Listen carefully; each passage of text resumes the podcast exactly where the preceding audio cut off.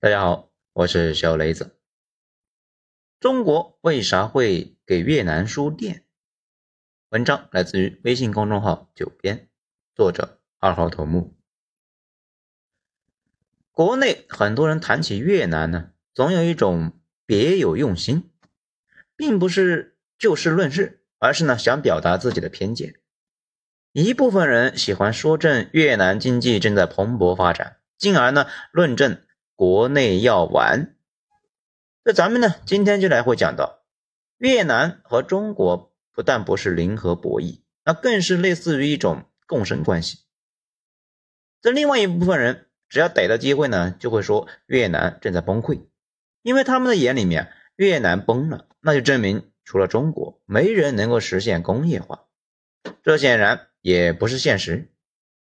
评论区有一个图片，大家可以看一下。可以看到，越南这种经济规模呢，肯定不是一个农业国能取得的成就嘛。其实客观的讲，越南有一点像一个脑子不错、还算努力的，又有大哥提拔指点的寒门子弟。这些年确实是走出来了一条路，至于能不能够走下去，能走多远，那个呢，谁也说不准。不过啊，大概率的。脱离自己之前的阶层呢，那是问题不大了，可能会像一个标准的京沪码农一样，一顿狂飙之后，卡在了一个不上不下的位置呢，迎接自己的三十五岁难题。那为什么说越南这个条件不错的小伙呢？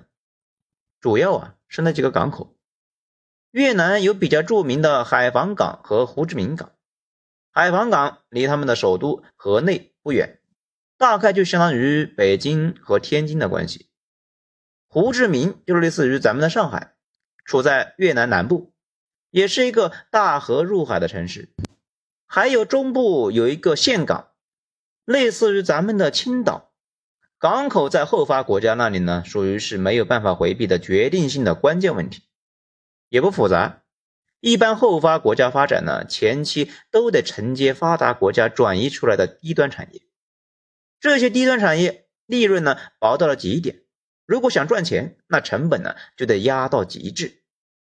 比如便宜的交通、便宜的人力，这也就是为什么后现代国家的起点基本都是天然良港加廉价劳动力。包括中国的香港地区和新加坡这些城邦，那也不例外。刚开始呢，都得依赖于港口和廉价劳动力搞一点低端制造。然后向上攀爬，这同时呢，也决定了咱们的低端产能只能够向越南这种国家转移，没有办法向咱们的西部转移。而且，越南离中国呢最大的工业区珠三角实在是太近了，只有不到一千公里的海路。这一千公里呢，看着挺远的，从运费层面上来讲，越南到广州的距离比广西到广东的距离呢，那都短。越南北方的海防那可以无缝对接广州港，当然了，最关键的一点，想发展那需要政治稳定，不能够动不动啊出现动乱，或者呢跟非洲那些国家似的，先皇刚跟跨国公司谈好投资协议，这人家呢刚开工，过几天上来一个新皇，那直接呢全部给推翻了，把人家跨国企业投资呢全部给没收了，这种情况之下根本就没法投资。经济呢也就没救了。大家呢千万别说起那些跨国公司就昂撒。我们呢如今也是跨国资本的一部分。越南前期一直在打仗，先是跟法国打，后来呢跟美国，然后是柬埔寨，最后是我们。九十年代和中国和解之后呢，开始发展经济。前期呢尽管是被军备拖得很惨，不过啊好处是政局非常稳定。政局稳定，那是搞经济前期的必备的条件。其实，西方国家呢喜欢打民主人权这个旗帜呢，来折腾发展中的国家。从他们的现实操作来看，他们真正的在意的只有稳定。只要能稳定，那什么伊朗巴列维王朝啊、沙特封建社会、新加坡、泰国这样的威权社会啊，都可以跟他们合作。但是，一个国家一旦出现不稳定的征兆，不仅是西方的资金，连咱们的资金呢，也都会蜂拥的往外跑，然后几十年都不会再去投资。现在的问题是，全世界符合有港口、廉价劳动力、政治稳定这三个条件的地区越来越少，所以越南的经济呢被外界看好，那也是正常的。越南能够发展起来，关键的红利大概呢分成这么几波，最大的一波可以称为中国人口红利退散之后的越南红利。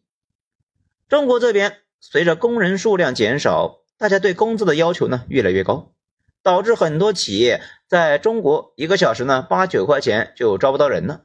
那些企业呢只好出走越南，在接下来很长的时间里面，那些在中国招不到工人的企业呢都得被迫出走。这些出走的企业能去的地方不多，要不呢是越南，要不啊是印度，去墨西哥和东欧呢就有点不切实际。这么比下来，越南可能是最好的选择。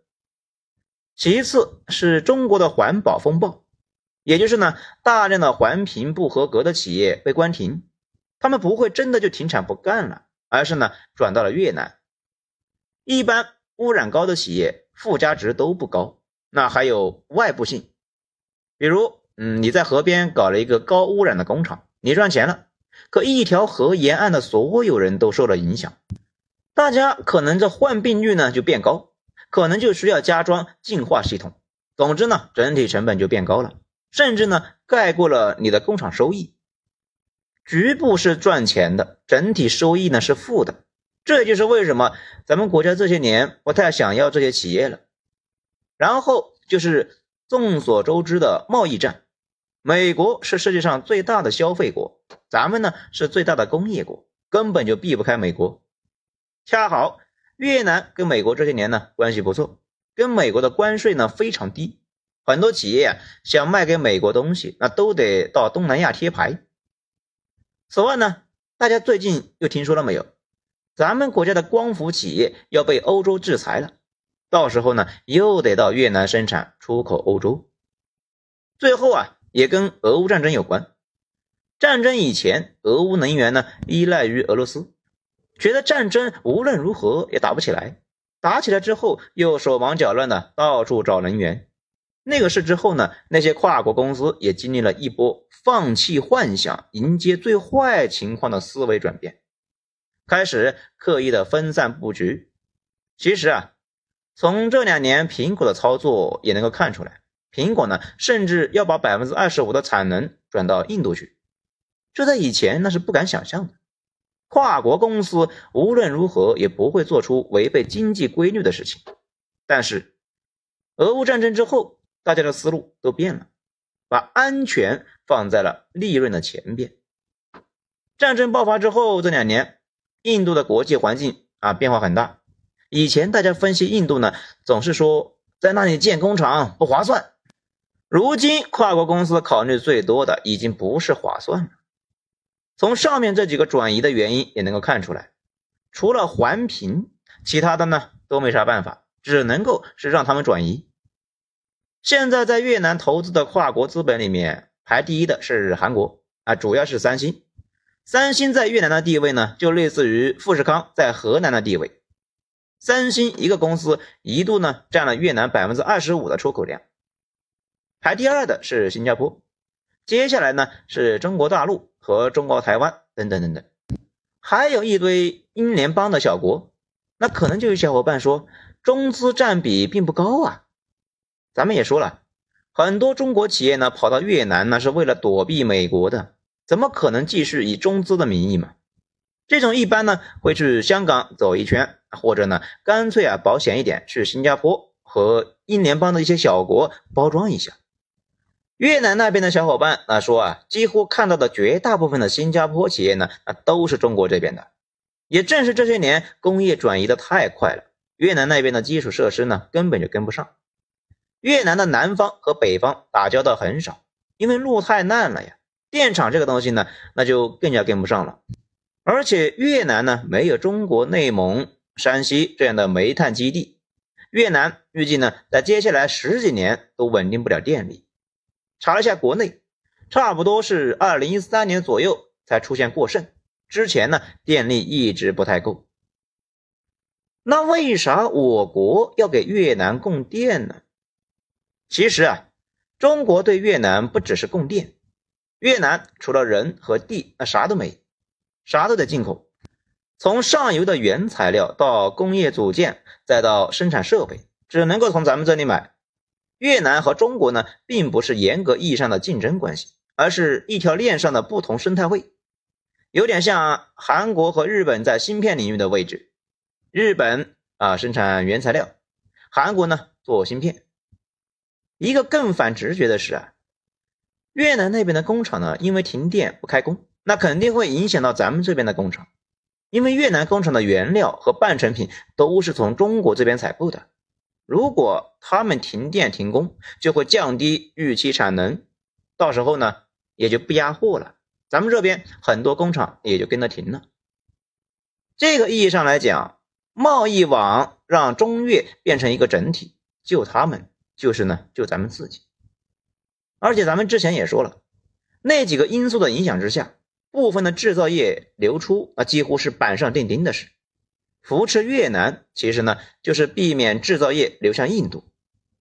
韩国那显然也有这方面的打算，所以呢大力扶持越南。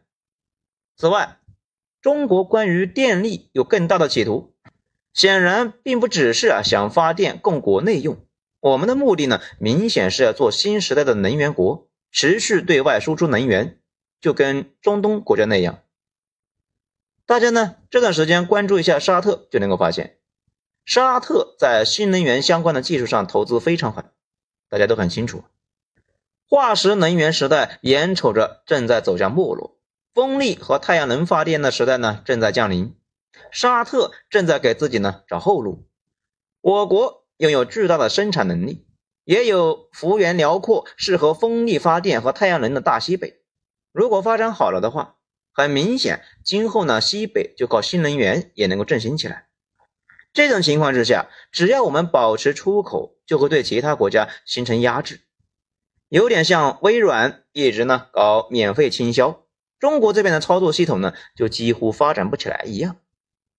咱们给他们输电，某种意义上来讲，可以压制他们的本地发展电力的机会。如果自己发出来的电费呢，跟比我们的成熟电费价格都要高。后续修建电厂的压力那会非常大，因为工厂呢可能会优先使用我们的电，导致他们的电厂无利可图。这个意义上来讲，中国电力以后啊可能不只是出口越南，可能会出口周边所有国家。很多小伙伴对世界贸易的理解呢还停留在不要给其他国家搞建设的层面。其实啊，现在全世界所有技术里边。除了生物和高端芯片，其他所有领域呢，普遍没有太高的门槛。最高的门槛就是成本。比如一座桥梁，中国呢可以相对的较低的成本搞定，发达国家呢可能需要较高的成本，但是极少有真的搞不定的。中国占据了全世界百分之三十左右的恐怖产能，可是呢，并不是百分之百，这还有百分之七十在外边呢。很难说有多少产业我们不给搞，他们就没法搞下去。中国最大的优势呢，依旧是成本。更关键的问题就是制造业是需求驱动的，也就是呢，说看着好像制造能力超级强，可是啊，越强的制造能力越是迫切的需要订单。那些工厂和企业真正的生命线都是订单，一旦长时间缺订单。可能很快就扛不下去，倒闭了。搞懂了这个呢，那就懂了为啥我国还在帮印度和越南这些国家搞基础设施。就算你不给他们弄，他们呢也会找别人来搞定。那还不如我们把这些单子订单给接了。毕竟那些土木老哥们呢，如果长期没订单、没活干，企业那也就扛不下去了。但是换一种思路。如果我们的低价电力和产能持续输出，那些国家自己呢，可能就很难发展起来，慢慢的就开始依赖中国了。我们也能够给自己的产能找条出路。最后，我们不得不说的是，越南确实是抓住了历史的机遇，尤其是低端制造业从中国向海外转移的这股浪潮，还有中美贸易战背景之下。大量贸易品需要到东南亚贴牌的需求，越南制造业实现了突飞猛进。我们这边呢也得调整思路。历史上没有任何一个国家能够长期的守住低端制造业，那玩意儿利润太薄了。每个国家和地区发展一段时间之后，就会发现低端制造业上机器人不划算，招人又招不到，最后只能向低收入的地区转移。如今越南的那些产业，最早呢在英美等发达国家，后来呀又到了日韩，随后呢又转移到了中国，如今又再向越南转移。没什么办法，经济规律使然，我们唯一能做的就是向产业上游攀登，并且呢向高端制造的方向转移。